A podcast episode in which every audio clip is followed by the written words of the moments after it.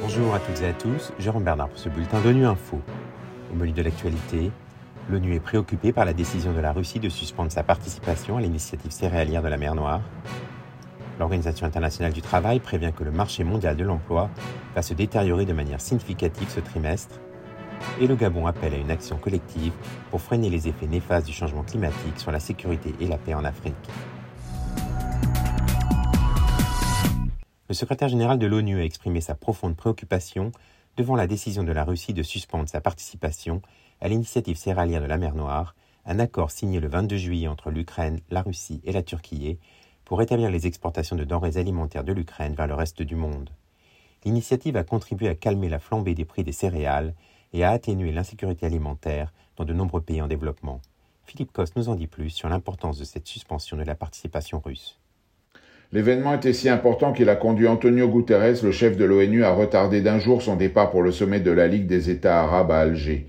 La Fédération de Russie, justifiant sa décision par des attaques de drones sur ses navires dans le port de Sébastopol, a annoncé ce dimanche qu'elle suspendait sa participation à l'initiative céréalière de la mer Noire, un accord qui devait être renouvelé le 22 novembre et constituait l'un des rares motifs d'optimisme depuis l'invasion de l'Ukraine. Depuis le début du conflit, en raison des risques pour le transport maritime, des montagnes de céréales destinées à l'exportation s'accumulaient dans les silos ukrainiens, provoquant une hausse vertigineuse des prix alimentaires mondiaux, insupportable pour les pays à faible revenu.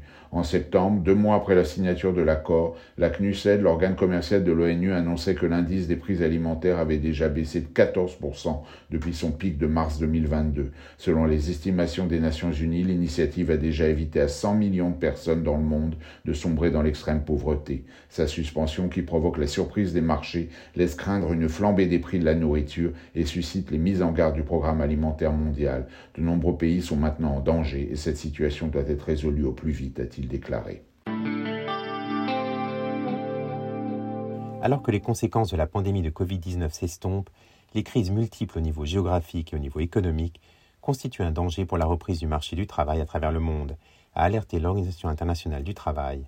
Pour le chef de l'OIT, Gilbert Humbo, ces conditions devraient engendrer une augmentation du chômage et des inégalités. On l'écoute.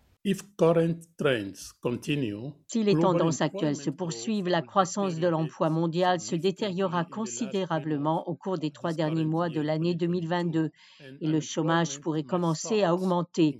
Nos dernières estimations indiquent qu'au troisième trimestre de 2022, le nombre d'heures travaillées dans le monde était 1,5% en dessous des niveaux atteints avant la pandémie, soit le quatrième trimestre de 2019, ce qui équivaut à 40 millions d'emplois à plein temps.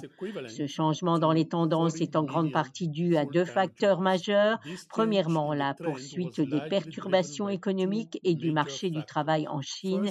Et deuxièmement, les retombées de la guerre en Ukraine qui ont entraîné une hausse des prix des denrées alimentaires et des carburants.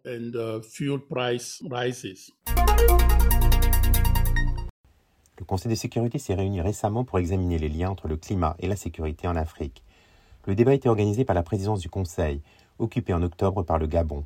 Le ministre gabonais des Affaires étrangères, Michael Moussa Adamo, a appelé à une action collective pour mobiliser tous les acteurs pour freiner les effets néfastes du changement climatique sur la sécurité et la paix en Afrique.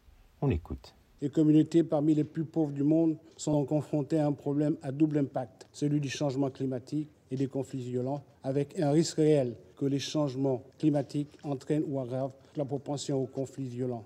Au-delà des conflits classiques que l'Afrique a pu connaître, des conflits politiques, des conflits identitaires, des conflits liés aux ressources naturelles, les changements climatiques émergent soit comme une cause évidente, soit comme un facteur aggravant des conflits en Afrique. Être sceptique sur le caractère patent et direct du lien entre les changements climatiques et les conflits en Afrique, c'est faire preuve de cécité sur la réalité de ce qui se passe dans la région du Sahel, dans la région de la Corne de l'Afrique, dans la région du lac Tchad ou dans celle des Grands Lacs. Ce Conseil doit cesser de se voiler les yeux et reconnaître les changements climatiques comme un facteur alimentant consubstantiellement l'instabilité politique et les crises dans de nouveaux pays en Afrique.